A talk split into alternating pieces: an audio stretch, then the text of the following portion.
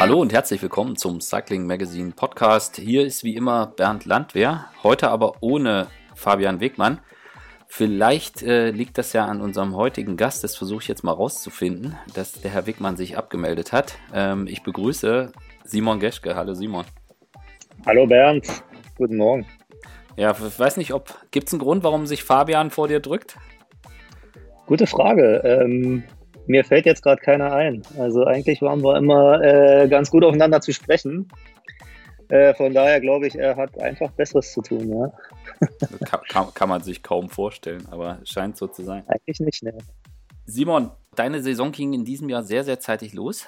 Ähm, dafür mhm. aber mit einem, wie ich glaube, sehr, sehr, äh, sehr, sehr erfreulichen äh, Radrennen. Du bist bei der Tour Down Under in die Saison gestartet und es lief gleich mal richtig gut. Wie kam, ja. das, wie kam das denn?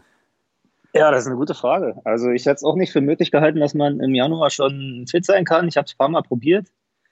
Aber ähm, ja, ich habe ja die Tour Down Under mal so ein bisschen als mein, meine Lieblingsrundfahrt bezeichnet, weil es einfach ein bisschen Urlaubsflair ist und ähm, schöne Etappen einfach vom Profil her und alles. Von daher bin ich da dann auch schon viermal in Folge gefahren und habe es auch zweimal probiert, auf Gesamtwertung zu fahren, aber hat halt beide Male nicht so funktioniert.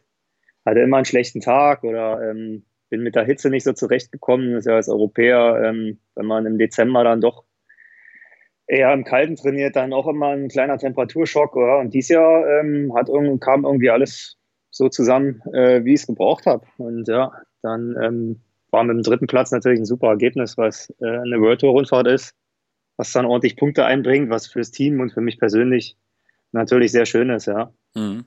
Ja, das wollte ich dich auch noch äh, eigentlich später fragen, aber wo du es gerade ansprichst, vielleicht kannst du das ein bisschen erklären. Also äh, Tour Down Under als Virtual-Rennen, da gibt es auch für so einen dritten Gesamtplatz reichlich Punkte und für so ein, mhm. so ein Team wie jetzt dein CCC-Team ist das natürlich auch schon etwas, wo ihr auch immer drauf guckt. Ähm, mhm. Also vielleicht kannst du das ein bisschen erklären, wie, wie wichtig dann sowas wirklich ist, gerade am Anfang von der Saison. Ja, also ähm, klar, das Virtual Ranking, äh, da gucken alle Teams drauf. Es geht ja im, im, Prinzip um die Lizenzen dann, um die Virtual Lizenzen.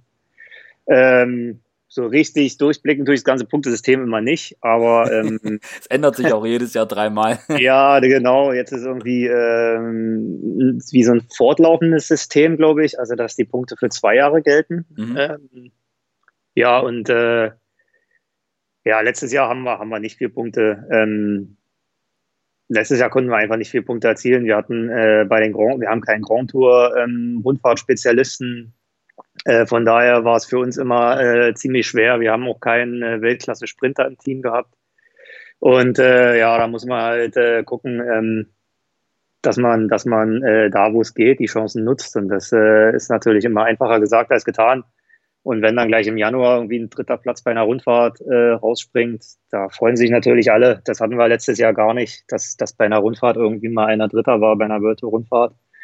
Und wenn es dann gleich im Januar passt, dann äh, ist es umso besser. Ja. Mhm. Und eigentlich war das ja bei dir gar nicht so, dass du wirklich als Kapitän vorgesehen warst, oder, äh, oder mhm. liege ich da falsch?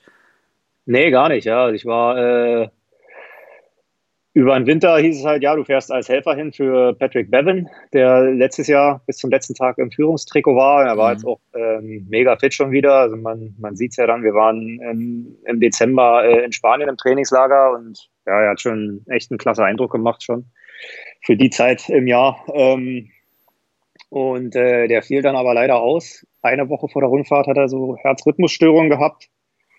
Und ja, aus Sicherheitsgründen hieß es dann, dass er nicht fahren wird. Ähm, ja, und dann war es so, ja, okay, ja, Simon, dann probier du es halt. Äh, so ungefähr. Ja, gut, eigentlich. Also ich war sowieso schon so ein bisschen als ähm, zweiter Mann geplant. Also ich sollte auch keine Zeit verlieren, weil es natürlich gutes Team wusste halt im Dezember, dass ich auch schon relativ fit bin und ähm, haben so ein bisschen darauf geschielt, glaube ich, ähm, mit zwei äh, Fahrern in die Top Ten zu kommen. Wie gesagt, Punktesystem Doppelpunkten ist immer besser als nur einmal. Wenn man Zweiter und Achter werden kann, ist besser als äh, ja, Zweiter und äh, äh, nur Zweiter. Mhm. Und ähm, genau, also da hatten wir dann eh schon immer ein bisschen geguckt, dass, äh, dass ich auch keine Zeit verlieren sollte. Ja, und dann äh, war ich auf einmal dann eine Woche vor dem Rennen die einzige Karte die das Team spielen konnte. Und äh, ja, dementsprechend ist das Team auch noch super für mich gefahren. Und du hast auch bei den Sprintetappen mit reingehalten. genau, so gut ich konnte. Ja, ist ja nicht so meine, mein, mein Lieblingspart beim Radsport, ähm, Massensprints, aber äh, hat alles super funktioniert. Und ähm, ja, und am Ende, wie gesagt, besser als gedacht. Ich hätte, bevor das Rennen losgeht, wie gesagt, mit meiner Erfahrung so bei der Tour Down Under, es ist ein sehr schönes Rennen, aber im Januar hatte ich immer so meine Probleme, äh, fünf Tage ähm, voll zu performen. Und äh, ja, deswegen habe ich gedacht, na gut, mal sehen, ob es für Top 10 reicht. Ich war mir halt überhaupt nicht sicher. Und mhm. dann äh, erst einen kleinen Berg anguckt, war ich schon äh, siebter gesamt. Und damit hätte ich mich auch sofort zufrieden gegeben, ehrlich gesagt. Mhm. Ja, und dann am letzten Tag äh, habe ich echt nochmal vier Plätze übersprungen. Also mich da auch tatsächlich selbst ein bisschen überrascht, ja. Und es war ja auch total eng im, im, im GC dann am Ende. Da ging es ja auch um Positionen und das war ja ein Sekundenspiel. Ähm, hast, hast du das, hast du das im Kopf irgendwie alles schon zurechtgelegt oder war denn ähm, bei der Schlussetappe Wilunga Hill einfach nur so viel Watt treten wie geht und so schnell da hochfahren wie möglich?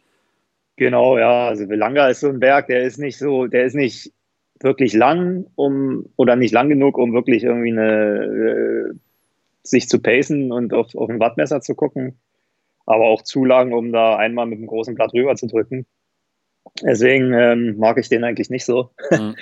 Aber äh, ja, dieses Jahr ähm, war er sehr gut für, hat er mir sehr gut getan, auf jeden Fall. Und ähm, ich hatte einen kleinen Heimvorteil, dass ich jetzt denselben Trainer habe wie Richie Port äh, damals bei BMC hatte. Und ähm, ja, der hat mir da so ein paar Tipps gegeben, dass ich bei Richie eigentlich gar nicht erst probieren soll mitzufahren, weil der im Januar abartige Wattzahlen treten kann. Und okay. ähm, ja, der hat das dann so ein bisschen verglichen Wer ist dein Trainer? Äh, Pinotti oder? Marco Pinotti, genau, mhm, ja. Mhm. Also früher auch selbst Profi gewesen und äh, kann sich dadurch ganz gut reinversetzen, wie es halt. Dass man bei Richie nicht mitfahren sollte. Ja, genau. Das, also der kennt halt die Daten und ist auch ein ziemlicher Professor, was das so angeht. Aha meine, ja, der wird äh, irgendwann, er hat es eigentlich auch genau so vorausgesagt, was ja am Velanga halt auch nicht so schwer ist. Also er hat gesagt, irgendwann wird Richie antreten und dann eine Minute 500 Watt fahren. Und da hat er mir ganz ehrlich gesagt, das kannst du im Moment nicht. Mhm. Und er hat auch recht. Also das habe ich dann auch gar nicht erst probiert. Und die, die es probiert haben, kamen dann irgendwann äh, zurück. Ja, zurück. Und die standen ganz schön still. Also Simon Yates und äh, Daryl Impey und George Bennett die sind, die sind halt erstmal mitgefahren und dann halt nach 30 Sekunden explodiert und haben dann im Ziel, glaube ich, 20, 30 Sekunden auf mich verloren. Ja, von daher war das so ein bisschen genau die richtige Taktik eigentlich, weil wie gesagt, Richie war bei der Tour und Under einfach stärker als alle anderen. Das hat man mhm. da schon bei der ersten Bergankunft gesehen, ähm, wo er uns eigentlich alle abgehangen hat. Mhm. Und von daher, klar, ist jetzt ist es immer schöner, offensiv zu fahren als defensiv, aber äh, in meinem Fall wie gesagt, ähm, der Rundfahrtsieg, der war halt eh unrealistisch ähm, gegen Port. Ja, und Bodo ist ja mega. Also. Deswegen, ja, ich wollte eigentlich äh, vor Wilanger Hill schon nur meinen siebten Platz verteidigen und dann ja, sind, sind die, die vor mir waren, da irgendwie noch alle ganz schön krachen gegangen. Das war dann natürlich super, ja. Ja. ja. ja. Ähm, also besser hätte es eigentlich nicht laufen können. Ich war halt noch mit, mit dem Gesamtzweiten Diego Lüssi zeitgleich, was immer ein bisschen ärgerlich ist. ähm, weil ja klar, Zweiter ist besser als Dritter, hm. aber gut, im Endeffekt war es dann halt so und äh, ja, bei den Etappenankünften war er halt auch mal ein bisschen spritziger. Das, äh, ja, der ist ja auch ziemlich. Ist ja jetzt auch keine schnell. Überraschung. Ja. Der ist schon äh, ja ziemlich explosiv, explosiver als ich und hat da mich bei beiden äh, war, war halt im Ziel immer vor mir von Platzierung her. Ich glaube, das zählt dann irgendwie. Es wäre irgendwie noch möglich gewesen, irgendwo eine Bonussekunde zu erhaschen, aber das war auch nicht so einfach. Von daher, ähm, ja, wie gesagt. Also Zweiter, Zweiter wäre noch drin gewesen. Ähm, das ist so der einzige Wermutstropfen. Andererseits, wie gesagt, hätten wir vor der Woche jemand gesagt, dass ich Dritter werde, ähm, da wäre ich auch äh, sehr ungläubig gewesen. nee, also da gibt es, da gibt's, äh, auch aus meiner Sicht gibt es ja nichts zu sagen. Einfach mega. Ich habe mich auch sehr gefreut, äh, kann ich ja sagen, weil dein Einstieg äh, ins vergangene Jahr war ja extrem beschissen. Ähm, für alle, die, mhm. es nicht mehr so ganz auf dem Schirm haben, äh, du bist, glaube ich, gleich beim ersten Rennen äh, gestürzt und hast dir, ich weiß nicht, wie rum es war, beim ersten Mal einen Ellenbogen und beim zweiten Mal, beim zweiten Rennen wieder Einstieg, dann das Schlüsselbein. Ich glaube, so rum war es, oder? Ja, genau, ja. Schlüsselbein und vier Rippen durch und drei angebrochen. Also es war äh, der zweite Sturz war eigentlich noch schlimmer, ja. Da waren wir eigentlich auch froh, dass der Ellenbogen dann heil geblieben ist. Ja. Ähm, weil, weil, weil der, das waren ja nur äh, sechs Wochen dazwischen, zwischen beiden Stürzen. Ja. Und ja, gerade war der Ellenbogen wieder verheilt. Das war halt auch so ein äh, ziemlich unnötiger Sturz, wo äh, Alex Dowsett äh, im Kreisverkehr vor mir weggerutscht ist. Mhm. Aber halt in einer relativ unhektischen Situation im Rennen eigentlich gerade.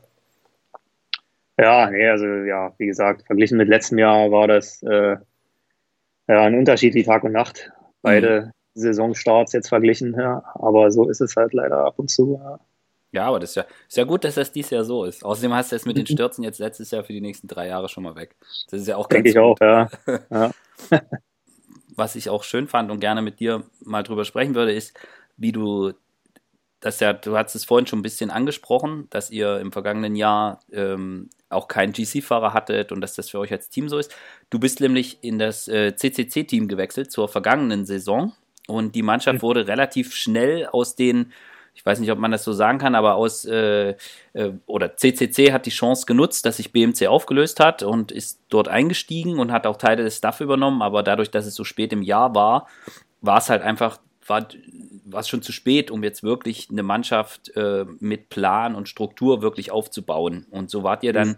ähm, also korrigiere mich, wenn ich was Falsches sage, aber so, so wart ihr, ich sag jetzt mal, so ein bisschen so eine zusammengewürfelte Mannschaft, wenn man das sagen kann. Ähm, mhm. Und das hat sich jetzt aber, das hat sich jetzt aber stark, stark verändert. Und ähm, das mhm. fände ich jetzt ganz, fände ich ganz cool, mal zu erfahren, wie das so aus deiner Sicht war. Also zum einen zum vergangenen Jahr, weil du hast es vorhin gesagt, ihr hattet ohne GC-Fahrer, ohne richtigen Sprinter war es extrem, extrem schwierig. Und trotzdem hatte ich aber bei dir das Gefühl, wir hatten ja auch mal drüber gesprochen, dass ihr trotzdem extrem schnell ein gutes Team und eine gute Einheit gewesen seid. Mhm. Ja, äh, würde ich eigentlich genauso sagen. Ja, letztes Jahr war der Kader ähm, zusammengewürfelt aus Fahrern. Ähm, also die haben so das, die, die besten Fahrer, die nach der Tour noch irgendwie ähm, verfügbar war, schon noch geholt. Und ähm, es sind ja auch ein paar gute Fahrer geblieben. Zum Beispiel Bevin oder Van Avermaet, äh, Michi Scher. Also da war ja, ähm, waren ja schon noch ein paar gute Fahrer übrig. Mhm. Und dann, aber ja, also im Vergleich mit anderen Teams hat uns halt schon mal ein, ein Top-Rundfahrer gefehlt. Und äh, ja, um, um wieder auf die Punkte zurückzukommen, da ist es dann halt wirklich schwer, sich irgendwie zu behaupten. Klar, Greg war immer mega stark bei den Klassikern und hat da Punkte geholt, aber äh, es war halt einfach unrealistisch ähm, bei Tirreno oder Paris-Nizza oder Katalonien. Da hatten wir halt einfach keine Chance, irgendwie Punkte zu holen und das war natürlich, oder überhaupt Ergebnisse. Und dann ist es natürlich immer schwierig ähm, und als Team natürlich auch immer, ja, nicht, nicht schön, wenn du dann ähm, Etappen hast, wo du eigentlich ähm, gar nichts ausrichten kannst, so richtig, außer vielleicht in Fluchtgruppen zu gehen. Aber das ist dann halt ja auch immer nur so ein bisschen ähm, gesehen werden. Sponsor zeigen, genau. Ja, und äh, klar, das ist auch schön und wir haben unsere Chancen auch immer äh, genutzt äh, in bestmöglicher Manier. Aber ja, klar, so ähm, bei der Tour zum Beispiel auch war es halt für mich ähm, ein bisschen seltsam, so Etappen, manche Etappen einfach gar nichts zu tun zu haben. Also gerade bei den Bergetappen, wenn man nicht in die Gruppe gegangen ist, war dann eigentlich nichts zu tun. Und das könnte ich zum Beispiel aus dem Jahr davor dann auch anders, wenn man ähm, mit Tom Dumoulin zum Beispiel fährt, dass man halt äh, jeden Tag irgendwie eine Aufgabe hatte. Hm.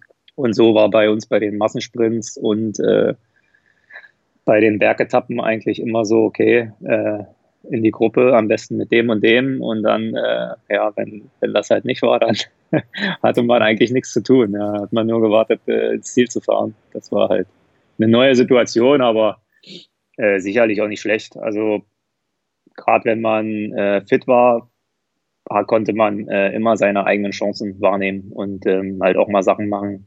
Mhm. in anderen Teams sicherlich so nicht gehen. Ja. ja grundsätzlich hatte ich das Gefühl, dass auch der Wechsel dir gut getan hat. Also man muss vielleicht kurz erklären, dass du zuvor deine ganze Karriere bei Ivan, also bei im Team von Ivan Spekenbrink gefahren bist. Also du warst mal Stagiaire bei Milram, ähm, aber bist Profi geworden bei damals noch Skill Shimano und hast dann quasi deine ganze Karriere äh, bis ja, bis einschließlich 2018 ähm, im Team von Ivan Spinkenbrink äh, verbracht und bist dann gewechselt. Und ähm, das ist ja schon, ist ja schon was, wo, wo du auch gesagt hast, dass du das gerne gemacht hast, weil du auch gerne mal was anderes, was anderes mhm. sehen, sehen wolltest, einfach mal neue Einflüsse. Ja, also ich denke, ähm, jeder kann so ein bisschen nachvollziehen, dass man nach zehn Jahren äh, eine gewisse Routine hat und ein bisschen Alltag und ähm, das hat Vor- und Nachteile. Aber ähm, ja, bei mir war der Wunsch halt sehr groß, äh, letztes Jahr zu wechseln.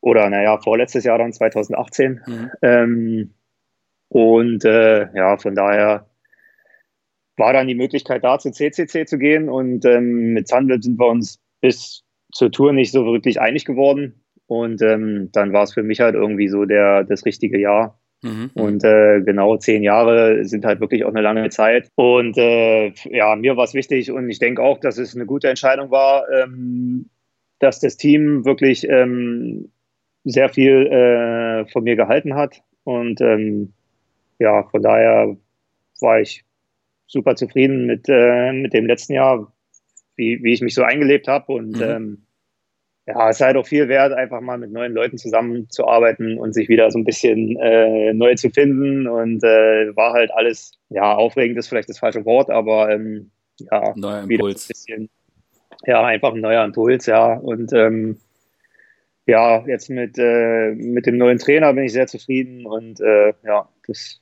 war alles äh, eigentlich so, wie ich es mir vorgestellt habe. Ja, das war sehr gut. Mhm, du hast es vorhin schon mal angesprochen, also Pinotti hatte ich hier auch auf der Liste. Ich weiß nicht, ob du das weißt, aber der hat, da gibt es ein Buch von ihm.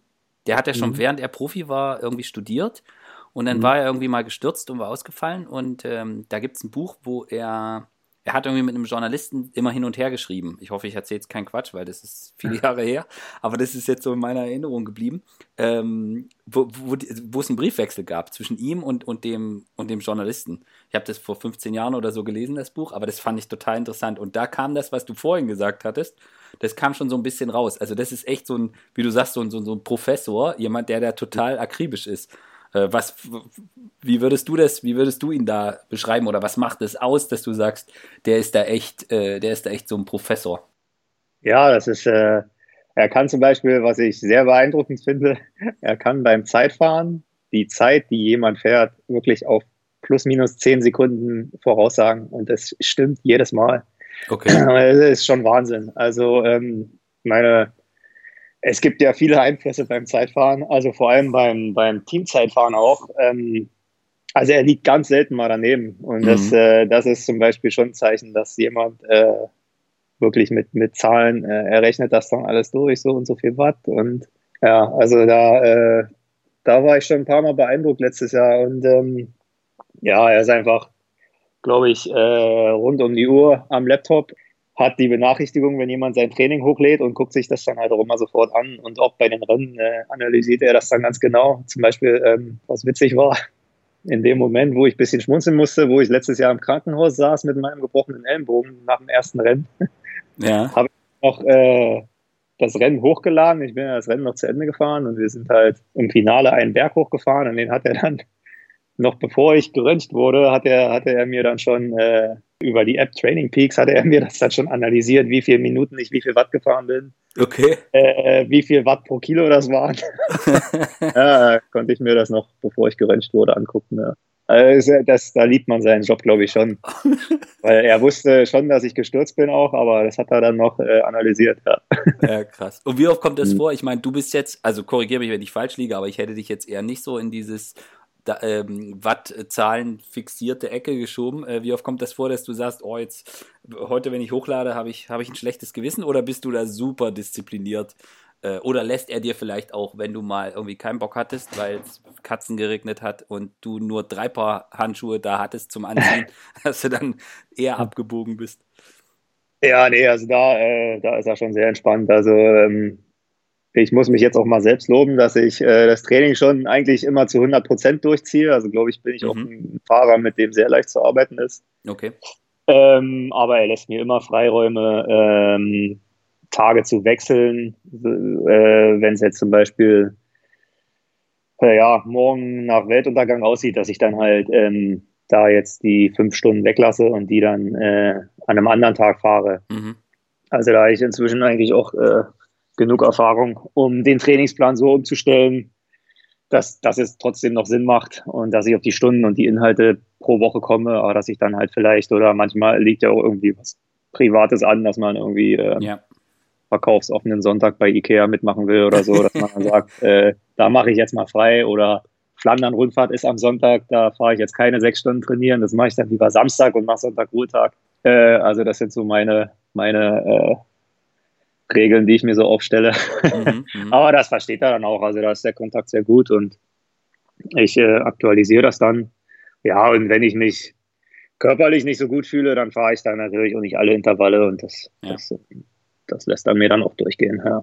Ich meine, der war selber Profi. Äh, ja, genau, das, das ist halt so diese Komponente, die da wichtig ist, dass er genau weiß, dass man, wenn man sich nicht 100% fühlt, dass es da noch keinen Sinn macht, ähm, nochmal ein Set äh, irgendwelche ähm, Intervalle zu fahren, dann kommt da halt eh nichts von an. Mhm. Das ist dann eher kontraproduktiv vielleicht, ja. Mhm. Bevor wir jetzt auf die neue Saison gucken, wollte ich noch eine Frage zum Teamwechsel äh, loswerden. Was, was würdest du sagen, was, also vom, vom, vom Material her, von der Ausrüstung musstest du dich wenig umstellen. Also du bist mhm. durch den Wechsel von den Herstellern äh, konntest du einfach auf deinem Giant sitzen bleiben, mehr oder weniger. Ja. Ähm, aber was war vielleicht das, wo du, wo du so gesagt hast, ähm, das war jetzt so die größte Umstellung, wo du vielleicht auch vorher nicht mit gerechnet hattest? Oder, oder gab es da einfach nichts? Es gab relativ wenig, ehrlich gesagt. Also mhm.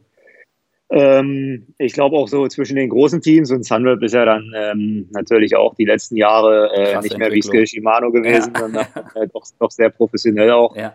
Ähm, da gab es eigentlich vom Ding her wenig Umstellung. Ich finde halt bei CCC ist alles so ein bisschen entspannter, ähm, wie mit den Fahrern umgegangen wird, dass halt, ähm, ja, dass man sich zum Beispiel mit den äh, Trainern und sportlichen Leitern doch ein bisschen mehr auf Augenhöhe unterhalten kann und es nicht mehr so, ähm, ja, äh, Sunweb war zum Teil doch ein bisschen autoritärer. Mhm.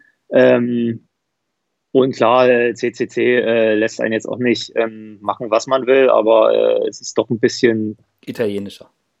Ähm, ja, wenn man, wenn man das sagen will, ja, aber es ist, ähm, ja, also was heißt, eine große Umstellung ist das wahrscheinlich auch nicht, ja, aber ähm, Hätte ja sein können. Ja. Mhm. Mhm. Nee, aber sonst, äh, wie gesagt, sonst, sonst war vieles dasselbe. Das ist ähm, ein bisschen internationaler vom Stuff her. Bei Sunred waren zum Beispiel ähm, ja, zu 90, 90 Prozent Niederländer, was das dann halt so, wenn man mal zusammensitzt, dann doch äh, zäh war, wenn dann, also es ist natürlich so, dass das dann doch äh, immer holländisch gesprochen wird. Mhm. Und das äh, war dann für viele, glaube ich, ähm, ja, war dann halt auch ein bisschen blöd, wenn dann der eine französische Busfahrer zum Beispiel am Tisch sieht und nicht, nicht, äh, nichts versteht oder mitreden ja, kann. Ja. ja, und bei CCC ist der, also was, was mir auch immer gut gefällt, ist der Stuff halt sehr ausgeglichen, auch von den Fahrern. Also es gibt eine, die, die Belgier, äh, die, die äh, Amerikaner, dann haben wir Italiener und ähm, ja, Polen logischerweise. Mhm. Also es ist halt sehr bunt durchgemischt und ähm, ja. Mhm. Das ist ganz schön so, ja. Klingt gut.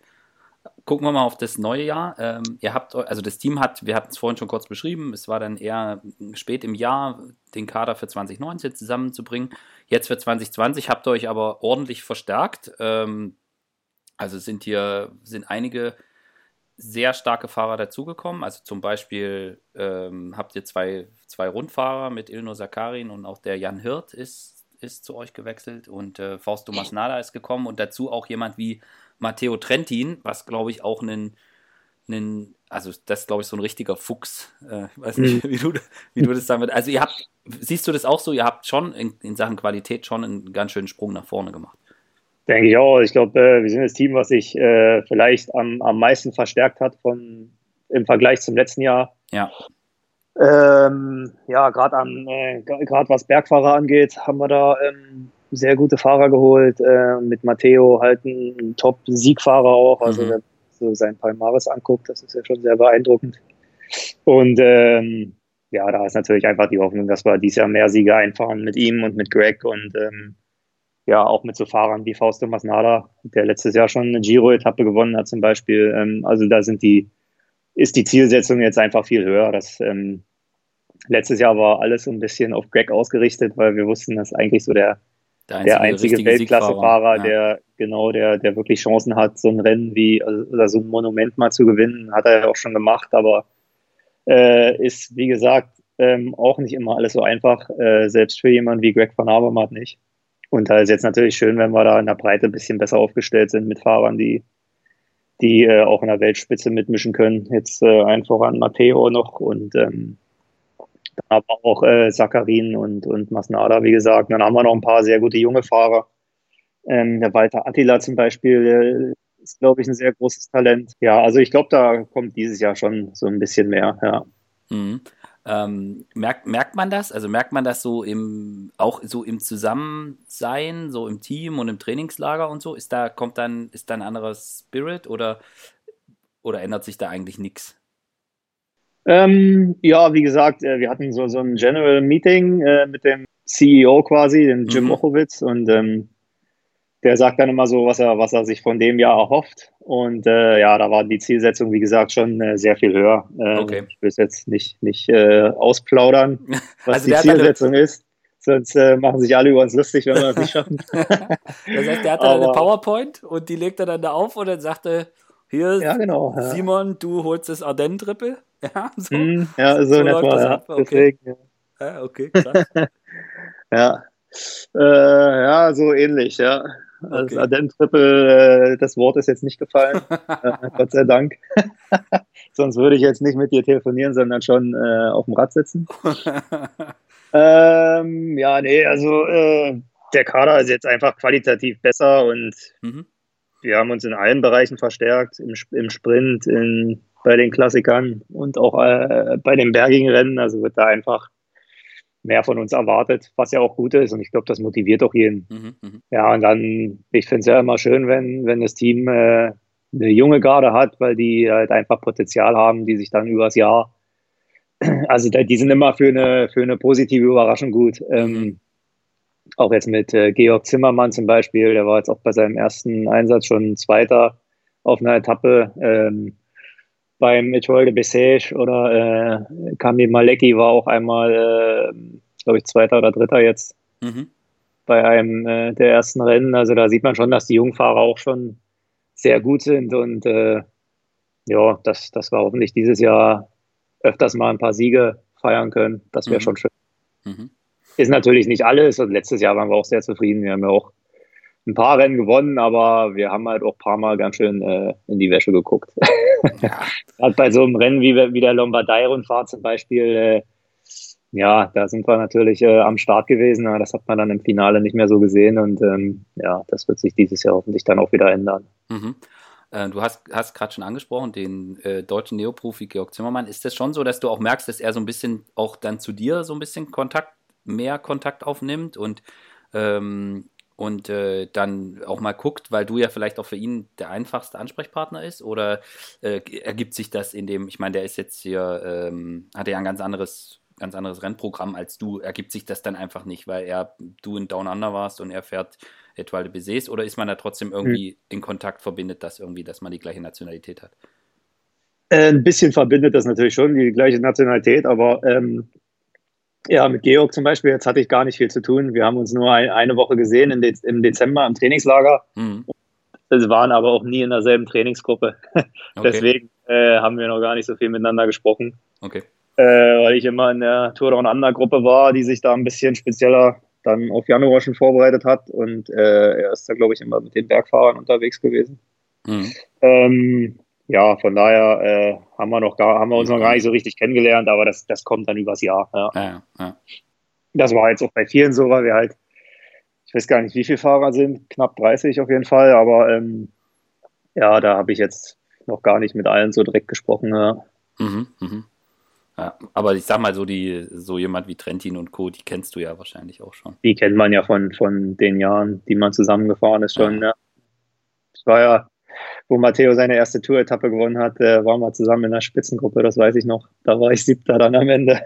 Okay. Und äh, das war 2013, ja. Ich glaube, da waren noch ein paar. Ja. Da war, ich weiß nicht, ob er da noch Neo war. Naja, jedenfalls, da kennt man sich halt dann doch schon ein paar Jahre länger, ja. Und ich glaube, Trentin ist auch jemand, das ist gut, wenn man den in der eigenen Mannschaft hat. Mhm, definitiv, ja. Ja, ich glaube, das ist auch vom Team ähm, ganz clever gemacht, weil Greg halt oft im Finale bei den äh, Cluster-Klassikern ähm, äh, ein bisschen isoliert war gegen so diese Übermacht von Quickstep oder ja. die König, ähm, dass man da jetzt noch eine Karte hat, die man spielen kann, dass man halt noch jemanden tief ins Finale bringen kann, weil äh, letztes Jahr war es halt so, äh, wir fahren alle für Greg und aber äh, das ist dann halt, ähm, wenn es dann hart auf hart kommt, äh, ist halt jeder schon mal im Wind gefahren und dann ähm, so die letzten 20 Kilometer bei der Flandern-Rundfahrt war dann außer bei Greg bei allen der Ofen schon aus und äh, jetzt hat man da halt noch einen Fahrer, der da ganz vorne mitmischen kann und das ist halt, ähm, das, das macht taktisch so viel aus. Ja. ja. Aber ich fand, er hat das gut gemacht. Also er, Greg war letztes Jahr im Frühjahr mhm. ziemlich viel alleine und dann ist es natürlich auch so, Quickstep schickt dann irgendwie einen mit. Greg kann ja nicht immer nicht genau, alles, nicht jetzt alles kann mitgehen. er halt, wenn Matteo da ist, auch mal sitzen bleiben und ich glaube, das wird einen sehr großen Unterschied machen. Also hoffen zumindest alle. Ja. Und klar, er hat, er hat super gemacht für, für das, was er machen konnte. Ja, Aber er musste halt oft, äh, oft dann auch selbst mitgehen, beziehungsweise wenn er nicht mitgegangen ist, ist halt kein anderer mehr gefahren, weil genau. meinten, ja, okay, äh, er ist hier, er muss, er muss das jetzt regeln. Ja. Und das ist halt dann auch keine einfache Situation. Ja. Nee, da hätte ich, glaube ich, auch das ein oder andere Mal irgendwie in den Lenker gebissen oder eine, eine Flasche ja. irgendwo hingeworfen oder so. Aber ja, gerade wenn man so stark ist. Also ja. ich habe ja die Klassiker letztes Jahr äh, auch, ich hatte viel Zeit letztes Jahr im Frühjahr, die zu gucken. äh, ja, da dachte ich halt auch immer so, oh, der Arme. Ja. Jetzt fährt wieder einer von der König los und er muss mit. Also da hat man dann äh, Phantomschmerzen, wenn man das nur sieht. Ja? ja. Und, und dann kommt jetzt dazu halt, äh, Matteo ist halt auch extrem endschnell. Und mhm. da kannst du, kannst du beide, also ist eigentlich egal, wen du mitschickst. Mhm. Äh, du willst eigentlich mit keinem von beiden ankommen. Also genau, vielleicht ja, lieber, lieber, noch mit Greg, aber der ist auch nicht langsam. Also das ist, mhm. das ist schon. Er hat auch schon viele Sprints gewonnen, ja. Ja, taktisch. Ja, das stimmt. Das ist schon, äh, also da sind wir auch in einer sehr, sehr viel besseren Situation dies Jahr für die Klassiker. Ja. Lass uns mal über dich reden. Ähm, also Ardennen, ich habe vor, vorhin schon mal das Ardennen-Triple ins Spiel gebracht, gemeinerweise. Nein, aber das, ich könnte mir vorstellen, also es wird sicher eines der ersten großen Highlights für dich sein. Äh, und jetzt nach, nachdem, wie die Down Under gelaufen ist, bist du wahrscheinlich extra heiß auf die Ardennen, mhm. oder? Definitiv, ja. Also es ist ja immer so ein bisschen mein, äh, mein, meine Lieblingswoche im Frühjahr. Aber äh, ja, wie gesagt, weil es nur eine Woche ist, ist halt dann auch immer ähm, nicht jedes Jahr äh, ist man in der einen Woche dann halt auch so fit, wie man sein möchte. Also ich hatte äh, ein paar Jahre, wo es immer irgendwas dazwischen kam. Und ähm, ja, wie gesagt, dieses Jahr fing das Jahr jetzt schon sehr gut an und ähm, mein, meine beste Ardennen-Woche hatte ich äh, 2014, wo ich auf die Tour Down Under gefahren bin. Deswegen ähm, bin ich auch der Meinung, dass die Tour Down Under, äh, dass man ein sehr gutes Frühjahr haben kann, auch wenn man im Januar schon Rennen fährt. Mhm. Und ja, da bin ich sehr zuversichtlich jetzt, dass es bis äh, Ende April gut laufen wird. Und ähm, ja, wie gesagt, es wäre schön, da ähm, wieder mal ganz vorne mitzumischen, ja. Mhm. Welches von den dreien liegt dir am meisten? Welches Rennen? Äh, ja, Lüttich ist ja immer so eine, da wird ja jedes Jahr die Strecke geändert. Ähm, Aber nicht, dieses Jahr ist, glaube ich, exakt hm. so wie letztes Nee, letztes Jahr, bin ich auch nicht, letztes Jahr bin ich ja auch nicht gefahren, deswegen kann ich da jetzt gar Ach nicht so, stimmt, du kennst ja gar nicht das, äh, das, hm, neue, mhm. das neue. Aber ich glaube, sie haben jetzt zu, zu, zum, also ich will jetzt nichts Falsches sagen, aber ich bin der Meinung, dass, es, dass die Strecke fast identisch ist zum, mhm. zum vergangenen Jahr. Mhm. Aber also mein bestes Ergebnis hatte ich bis jetzt beim Amstel. Das ist halt ein Rennen, was mir gut liegt und äh, ja, mein Traum wäre aber trotzdem bei Lüttich mal vorne zu landen vorne zu landen, würde für meine Verhältnisse dann schon Top Ten heißen. Ähm, das wäre super, ja. Beim Amstel war ich mal Sechster. Äh, da war die Strecke aber auch wieder anders. Da wird ja die Strecke auch gerne mal geändert. Mhm. Ich finde äh, die jetzt mega geil, so wie die jetzt ist. Super, ja, aber halt äh, durch die Änderung ein bisschen taktischer geworden. Mhm. Äh, wo ich Sechster war das Jahr, da war die Ankunft noch ähm, ein, ein, Kilometer hinterm Kauberg. Von mhm. daher war es da ein bisschen mehr ähm, ja, da war die Taktik für jeden eigentlich klar, damit rüberkommen und dann sprinten. Und jetzt ist halt schon so ein bisschen äh, mehr angucken und äh, wer ist noch dabei ähm, und wer ist vorne in der Gruppe oder wer attackiert. Äh, also jetzt muss man schon ein bisschen cleverer fahren als früher. Mhm. Was jetzt äh, auch kein Problem ist. Da kann man, das kann natürlich auch jedem in die Karten spielen oder halt nicht, ja. Dass, dass man mal zurückkommen kann ähm, nach dem letzten Berg oder dass man nochmal äh, wegfahren kann, weil sich alle angucken irgendwie, wenn man unterm Radar irgendwie fliegt. Ja. Das äh, kann natürlich auch ein Vorteil sein, ja. Aber ja, wie gesagt, die Motivation ist gerade kein Problem jetzt nach dem Saisoneinstand. Mhm. Ich denke, ich bin jetzt äh, super am Plan, also brauche ich mir jetzt brauche ich mich jetzt weder völlig verrückt machen, dass ich irgendwie gerade vor dem Rückstand habe und jetzt ähm, immer äh, kurz vorm Übertraining auf dem Rad zu sitzen, sondern äh, kann wirklich ganz entspannt jetzt den Aufbau machen. Und ähm, ja, so läuft es bei mir eigentlich immer am besten. Wenn irgendwie eine gute Balance da ist zwischen, zwischen Training, aber auch Ruhe. Und ja. das war jetzt, wie gesagt, die letzten Jahre war immer irgendwie entweder Schlüsselbeinbruch oder äh, Knieprobleme im Winter war mal oder dann nochmal krank geworden nach Sanremo und dann war irgendwie die Ardennenwoche immer, ja, eigentlich immer nur hinterherfahren und das äh, wird dieses Jahr hoffentlich mal wieder anders, ja. Mhm. Und ähm, wie, wie, viel macht es aus, wenn man einfach, also ich stelle mir das so vor, dass es macht gefühlt das, das, das Training irgendwie 5% mehr Spaß, wenn man irgendwie so gestartet ist. ist. Ist das wirklich so? Merkt man das wirklich so sehr? Ja, doch. Also das Training jetzt hier, das Wetter ist jetzt wirklich nicht so schön. Kein Simon-Wetter. nee, gar nicht. Also ähm, ich bin schon ganz froh, wenn ich nicht die allerdicksten Handschuhe anziehen muss. Äh, und man muss halt auch immer gucken, dass man nicht äh, nass wird jetzt im Moment gerade. Aber äh, ja, wie gesagt, hat mich jetzt überhaupt nicht gestört die Woche. Also das ist, äh, das habe ich schon ganz anders erlebt, ja.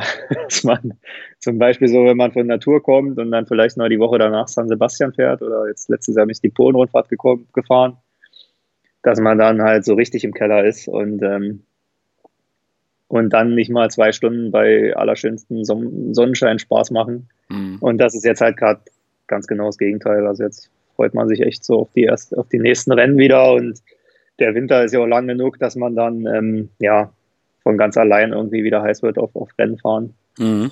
Da, ja. da, trägt man dann auch die blöden Sprüche von Heinrich Hausler, der ohne Handschuhe fährt und sich darüber lustig okay. macht, dass du die Fäustlinge auspackst. genau. ja, wobei Heinrich ja diesen Winter komplett äh, den, den, das, das Cross-Programm ausgepackt hat. Äh, wie oft hat er versucht? Ich habe ich gar nicht so oft gesehen, ja, weil der immer Crossrennen gefahren ist. Aber ja, wenn er hier war, haben wir schon oft zusammen trainiert. Ja. Hat er dich versucht mal zu überreden, dass du mitmachst?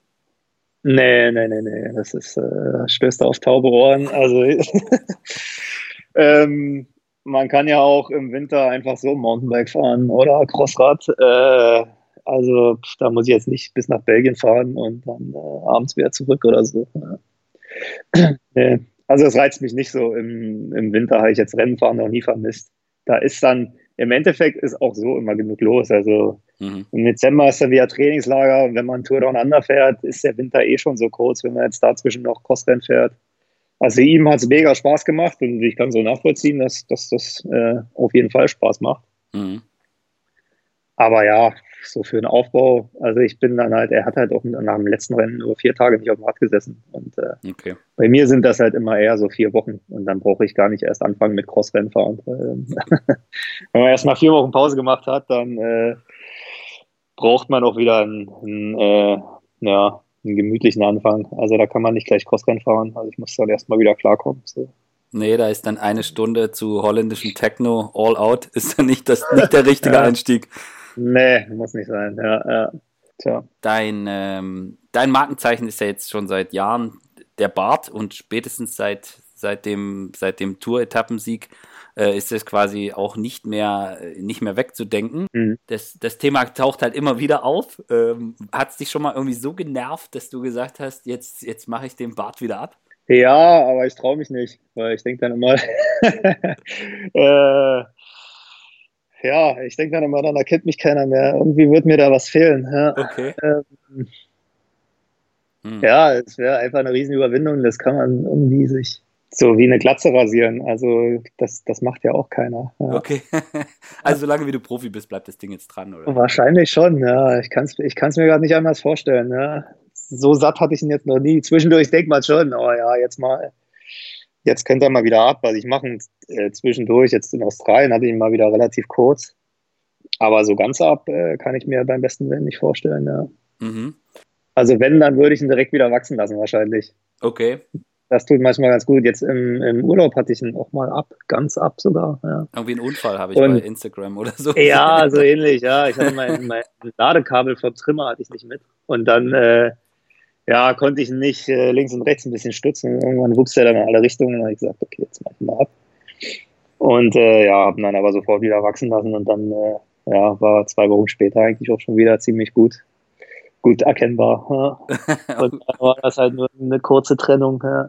Okay, ich, ich kann mich noch erinnern, Aki Peschel hat mir mal die Geschichte erzählt dass er irgendwie dich gesehen hat und dann hat er irgendwie und meinte dann irgendwie so, also ja, und mit dem Bart und so heiß und äh, er, wenn er Teamchef wäre, so, er würde dir das so halb verbieten, so nach dem Motto. Erzählte er mir. Und dann sagte er, das war irgendwie am Tag vor, vor, ähm, vor GP Aargau. Und er meinte, mhm. es war irgendwie ultra heiß. Und er meinte, ja, und so, und da und Simone.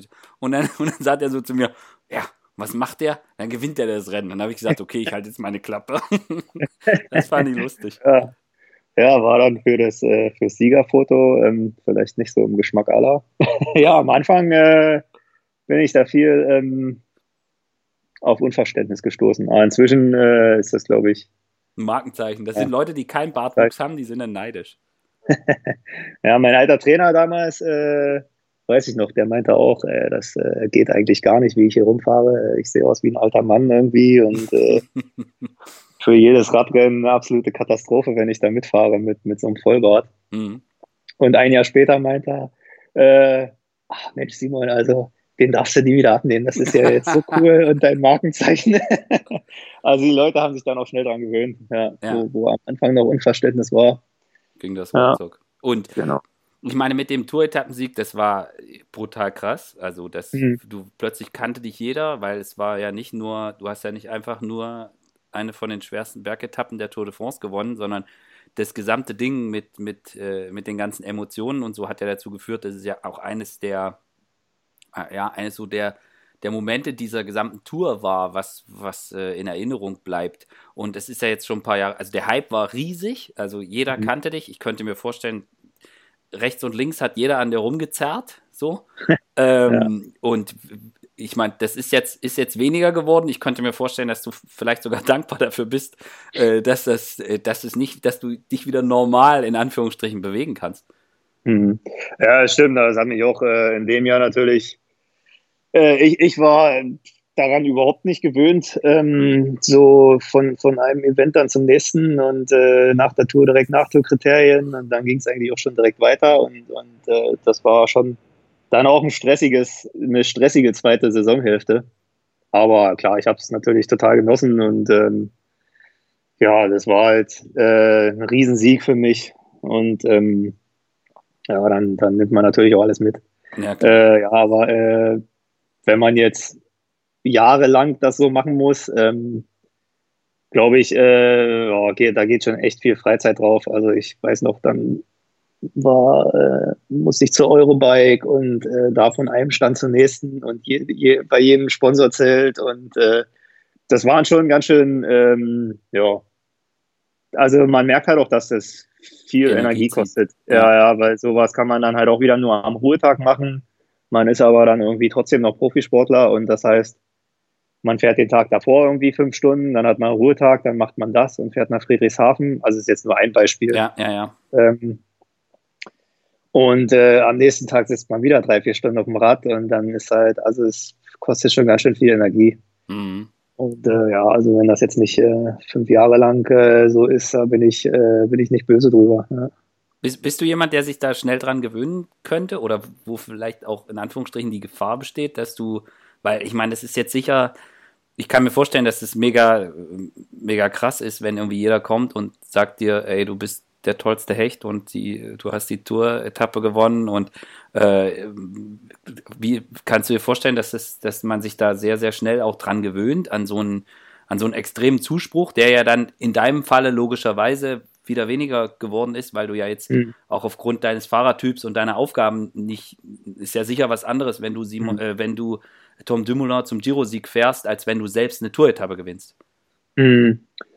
Ja, naja, man, man, man muss sich da, glaube ich, schnell dran gewöhnen. Wenn man äh, so im Mittelpunkt steht, wenn man jetzt ein absoluter Weltklassefahrer ist, dann äh, muss man sich da schnell dran gewöhnen und ähm, ja, man muss natürlich auch so ein bisschen die Balance finden zwischen äh, zu viel machen. Also, ja, zum Beispiel Tom de Müller hatte halt auch mal zwischendurch gesagt, dass ihm das zu viel wird mit den ganzen mhm. Sachen, die er äh, in seiner trainingsfreien Zeit dann machen musste.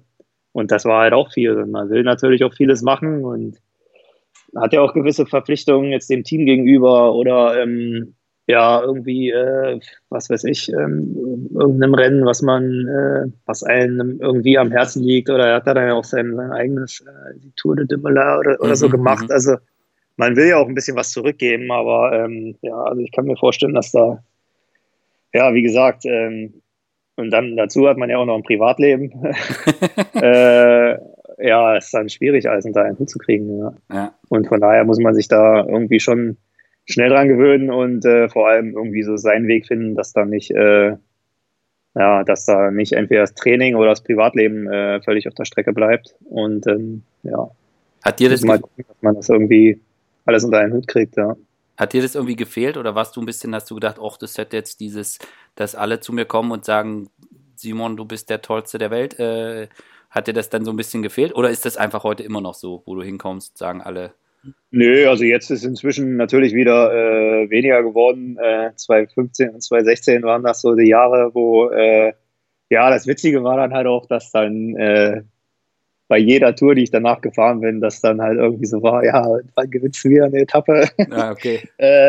äh, passiert jetzt halt auch nicht jedes Jahr, ne? ähm, leider. äh, nee, aber gefehlt hat es mir nicht. Also viele erinnern sich ja heute noch dran. Das, ja. das war ja, das, das ist ja manchmal auch so ein bisschen das Verrückte, was mich noch überrascht, dass viele sich noch an den Tag 2015 erinnern können. Total. Also, dass ich und meine Familie sich daran erinnern können, äh, ist klar, aber ähm, halt auch so Leute, mit denen man eigentlich äh, ja gar keinen, gar keinen Bezug hat oder so. Mhm. Sag ich jetzt mal Radsportfans, die haben das dann irgendwie noch sagen, dass das, äh, dass das ja, dass das so eine tolle Etappe war und dass sie sich da seitdem äh, ein Fan von dir sind, äh, das, äh, das ist schon manchmal echt witzig. Also das kann mhm. man so gar nicht nachvollziehen, ja. ja. Ich kann es mir auch nicht vorstellen, aber ich, ich, kann mir gut vorstellen, dass es, dass es einige gibt, die damals mhm. äh, vorm Fernseher saßen und äh, in dem Moment, als Thibaut Pinot in der Kurve zu früh angetreten ist und die Pedale aufsetzte, nicht gedacht haben, oh, der arme Thibaut, ja, sondern, ja. sondern irgendwie dachten, Simoni, äh, jetzt ja. kann das klappen. So. Kann ja, das stimmt, ja. Kann ich mir gut vorstellen. Kann ich mir gut vorstellen. Ja, hey, das war auf jeden Fall witzig und das höre ich halt zum Teil heute noch, ja. Also jetzt wird es wirklich weniger, aber ja, die Jahre danach waren schon immer noch so, ja. Ja, cool. Ja, und auch bei der Tour, denke ich mal. Also da wird ja immer, wenn du zum Einschreiben kommst, dann bist du immer der Tour-Etappensieger. Bei jedem Rennen, ja, das ist ja. echt. Geil. Das bleibt, ja. Also du wirst äh, ich habe nichts dagegen. Du wirst auf keinen Fall vergessen können. Ja, du wirst ja, ja. immer daran erinnert. Ja. Ich habe noch eine Frage hier für dich aufgeschrieben, also eigentlich noch zwei. Äh, die eine Frage ist, äh, zu deiner Zeit, als du Profi geworden bist, da hat man so die U23 durchlaufen und dann ist man Profi geworden und dann hat man so zwei Jahre irgendwie ziemlich auf die Mütze gekriegt und hat sich dann entwickelt und dann wurde, kam man irgendwann dahin, dass man da mitfahren konnte. Heute ist das so, da kommen diese 18-, 19-Jährigen und knattern da durch die Gegend. Kannst du das erklären? Ja, ist äh, ja, also ist die letzten Jahre schon krass geworden. Also jetzt äh, an meine U23-Zeit zurückblicke, kein Vergleich. Ähm, wie gesagt, ich bin, ich bin die komplette U23 äh, durchlaufen. Ich hätte mir mit 19 überhaupt nicht vorstellen können, schon irgendwie Profi zu sein. Ähm, also bei mir war es sogar mit 23 schon äh, ein Riesenschritt dann nochmal äh, in, in, ja, zu den Profirennen. Und inzwischen, wenn man mit 23 jetzt noch nicht äh, in der World Tour ist, dann hat man eigentlich schon verloren, weil die äh, jetzt schon eigentlich äh, die Leute aus den Junioren rausholen und ja, das ist schon Wahnsinn. Und ja, also ich denke einfach, dass das Training jetzt, ähm, also ich habe meinen ersten Powermeter zum Beispiel ähm, bei Skill Shimano gekriegt als Profi, mhm. also in der U23 und in, in Junioren habe ich nie damit trainiert. Und äh, ja, also was das Training angeht, glaube ich, sind die in Junioren jetzt halt einfach schon so gut aufgestellt und, und strukturiert und professionell, dass es da ja gar keine Geheimnisse mehr gibt. Mhm. Und äh, ja, dass die da schon so strukturiert trainieren. Ich bin halt als, als Juniorenfahrer ja immer so zwei, drei Stunden gefahren, manchmal auch vier und das war's. Mhm. Aber ohne Intervalle gar nichts. Also mhm. ja, ist die Entwicklung natürlich ein bisschen langsamer, als wenn man dann schon äh, tolles Intervalltraining macht und genau weiß, wo seine Schwelle ist und dies und das und ähm, ja, eigentlich schon trainiert wie ein Profi. Und ich meine, vom, vom Körperlichen ist man ja mit, mit 2021 halt auch schon ja, bist, ja. eigentlich äh, ja, wahrscheinlich eher leistungsfähiger als äh, ich jetzt mit meinen 33. Mhm. Aber, ähm, ja, und wenn man dazu dann noch drei, vier Jahre schon voll am Limit trainiert, dann, äh, ja, dann, dann hat man dann halt so Leute, die mit 21 schon äh, ja, voll da sind oder sogar noch jünger. Ja.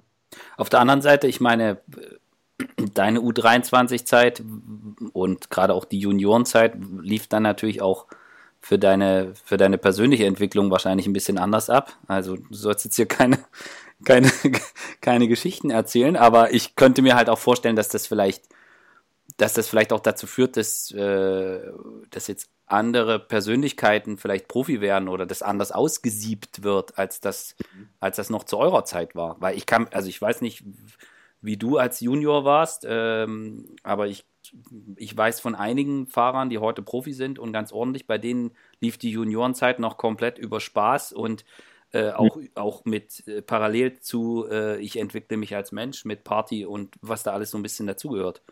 Ja, definitiv. Ich glaube, das ist jetzt auch so ein bisschen, ähm, das passiert jetzt, glaube ich, gar nicht mehr. Also ich glaube, wenn man, also wenn man mit 19 World Tour Profi wird, wo ist die Jugend? Äh, bleibt, glaube ich, genau, da bleibt schon viel auf der Strecke. Also ich war mit 19 Grad mal mit meinem Abi fertig. Also wie gesagt, für mich wäre das viel zu früh gewesen, dann äh, schon irgendwie einen großen Vertrag zu bekommen. Und ähm, ja, aber äh, wie gesagt, ich habe dafür dann einige Geschichten zu erzählen. Aus meiner U23-Zeit auch. Und die will man ja auch nicht missen. Also es waren ja auch alles gute Zeiten. Ja. Auch ohne, ohne äh, Katalonien-Rundfahrt und ähm, einem vollen Konto. Ja. Also da, da hat man zu der Zeit auch gar nichts vermisst. Das war halt immer so der Traum.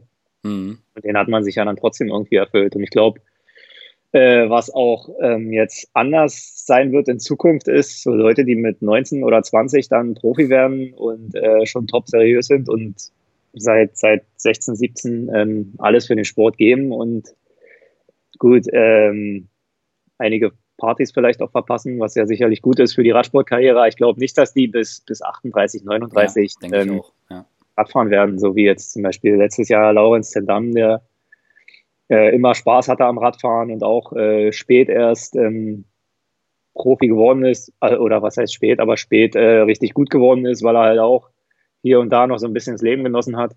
Ja. Und ja, ich glaube, da ist einfach, äh, ja, früher war die Balance ein bisschen anders, dass man schon halt auch mal zwischendurch gelebt hat und ja. ja trotz, trotzdem ein guter Profi war. Ja. ja, also ich bin, ich bin auch wirklich gespannt, in welche Richtung sich das entwickeln wird. Ich, also ich, ich glaube, dass die, also ganz sicher gibt es auch Leute, die mit 16, 17 in den Junioren komplett professionell trainieren und sich trotzdem, die trotzdem einfach mega Spaß daran haben.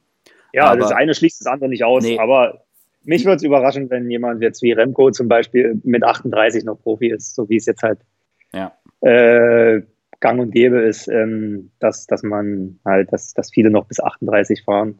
Ich ja. glaube, das, äh, das wäre dann schon eine sehr lange Karriere. ja, fast 20 Jahre. Ja, ja und ich glaube auch, dass das vom dass es auch dann anders ist, dass sie äh, die, die Entwicklung, so die, die menschliche Entwicklung ist halt dann doch irgendwie anders. Und wenn sich das so extrem einengt, schon in den jungen Jahren, ich kann mir vorstellen, dass man dann, also es kommt ja dann ganz automatisch, also jeder 25, 26, 27-Jährige beschäftigt sich ja mit anderen Dingen und stellt dann auch mal andere Fragen. Und sicher ist das erste Jahr in der World Tour ist sicher mega geil und das zweite sicher auch noch. Aber ab dem dritten Jahr hast du das halt alles schon zweimal gemacht und dann weißt du, ja, und es ist auch, also bei mir war es halt so, dass halt, als ich Profi geworden bin, das waren komplett neue Reize im Training, äh, für mhm. die Wettkämpfe und alles. Und da macht man dann halt auch größere Sprünge. Und äh, ja, äh, die, die jungen Fahrer, die jetzt kommen, ich glaube, die haben gar keine neuen Reize mehr. Die, äh, die, die Rennen sind natürlich härter, was ein neuer Reiz ist, aber so im Training können die, glaube ich, äh, sich gar nicht mehr groß weiterentwickeln. Ja. ja. Ja, also ich habe aus deinen Ausführungen geschlossen, du fährst auch locker bis 38. Das klang jetzt mhm. zumindest so. ja, ja, ich brauche dann immer nur noch einen Vertrag. Ja. Ach du, also wer Dritter, weil der Down Under wird? Äh, ja, ich glaube, da kann man, noch ein, ja. da kann, da kann man sich, glaube ich, äh, der hat, der zeigt, glaube ich, dass er, dass er ganz ja. gut Radfahren kann. Ja, und hinterher, ich dein Papa, der Bahnfahrer war, ähm, Tutti Geschke, der hat dann mhm. hinterher lange in einem Fahrradladen äh, gearbeitet oder glaube ich sogar gehabt, den Fahrradladen, das war glaube ich mhm. seiner. Äh, ja. kann, kannst du kannst du schrauben und könntest du denn das äh, auch einen Radladen machen oder schließt Nee, da habe ich, äh, das ist nicht so meins. Also wenn es gut werden soll, bringe ich es ins Rad, in Radladen. okay. ähm, ja, nee, ist auch nicht so meine Leidenschaft, ehrlich gesagt. Ähm, Nee, also es ja. Ah. Aber ja, zum, äh, zum Alter her, äh, vom Alter her war mein Vater auch spät noch sehr gut. Also sein, sein Sprint-Weltmeistertitel, da war er für einen Sprinter schon uralt, ich glaube 34. Okay. Für, für einen Bahnsprinter. Also er war ein Bahnsprinter. Ja. Von daher äh, macht das Hoffnung, dass ich vielleicht auch nochmal ähm, als Straßenfahrer kann man ja sicherlich noch ein paar Jahre länger fahren als als Bahnsprinter auch. Mhm. Danke dir für das Gespräch und ich, ja, wir, ja. wir werden uns, denke ich mal, bei dem einen oder anderen Radrennen äh, sehen. Bestimmt, ja. Bestimmt. Und äh, ja, dann hoffen wir mal, dass jetzt, wie geht's weiter? Algarve, vermute ich? Genau, Algarve, dann äh, Strade Bianca, auch ein sehr schönes Rennen, wenn es trocken ist. Und dann Tireno erstmal, ja. Ah, Strade Bianca ist ja auch was für dich. Hm, schon, ja, ja. Ich weiß jetzt zwar nicht, ob du. Freue ich mich auch drauf, ja. Also ich bin das letzte Mal vor zwei Jahren gefahren, wo es so geregnet hat. Da habe ich es gehasst. Aber ich bin es auch schon bei schönem Wetter gefahren und da ist es ein absolut traumhaftes Rennen, ja. Also da freue ich mich sehr drauf, ja. Da kriegen wir den Bogen zu Fabian. Der hat auch gesagt, er fand das mega geil, aber halt li auch lieber nur, wenn es trocken ist. ja, im, im, Regen ist es halt fast kein, kein Rennen. Also es gibt ja auch diese neue Regelung jetzt von der UCI für, äh, für Schotterstrecken. Ich weiß nicht, ob die da greift, aber ja, vor zwei Jahren war das halt. Also ich habe gar nichts mehr gesehen. Das ist halt. Das war, also für mich war es der absolute Horror im Regen. Mhm. Das ist halt ein absolutes Extrem. Bei schönem Wetter ist es äh, ein wunderschönes Rennen bei Regen. Also eigentlich die Hölle. Ja. Mhm. Mit Paris-Roubaix vielleicht, vielleicht vergleichen. Ja. ja. Das macht bei schönem Wetter, glaube ich, auch mehr Spaß. Ich glaube, es gibt keinen aktiven Fahrer, der sich bei äh, Roubaix Regen wünscht. Nee, aber der ein oder andere Zuschauer. Auch, ja. Die Zuschauer drücken, glaube ich, jedes Jahr die Daumen. Das mal wieder. Ja, ist lange her. Ich, so ein Wetter wie jetzt war, ich war ja am, ähm, am Montag in, äh, dort, weil Dege hat ja sein Pflasterstück gekriegt. Und das war halt so ein abartiges Wetter. Äh, weil also, also, mega Sturm und äh, also am, am Carrefour de l'Arbre, ich, ich, diese Wind komplett schräg von vorne. Also und, und, halt komplett Pfützen überall und es hat zwischendrin hat irgendwie gehagelt und so. Da habe ich auch so gedacht, oh, das darf man jetzt keinem sagen, aber so ein Wetter, äh, so, so ein Wetter mal zu Roubaix. Das ist unfassbar, was die immer für ein Glück haben. Ne? Ich meine, ein Rennen im April. Ja, ja, und seit Ewigkeiten. Also früher war das ja oft mit oder häufiger mit Regen. Aber jetzt, mhm. ist, jetzt ist das ja, jetzt hat man das ja schon ewig nicht mehr. Ja, gut, man will es, also den Fahrern wünsche ich es nicht, aber wie gesagt, ich würde mich immer wieder, ja, vor dem Fernseher ist halt immer was anderes. Ja, ja das, vor dem Fernseher ist was anderes. Schön gesagt. Simon, ich bedanke mich bei dir. Und ja, ja wir äh, auch. Und dann spätestens zum, zu den, zum Ardennen-Triple. Äh, ja, genau. Dann hören wir uns nochmal, wenn das klappen sollte. Alles klar. Danke, Simon. Und, äh, Alles klar, ja. Danke für, an alle fürs Zuhören und bis demnächst. Mach's gut. Ciao. Ciao.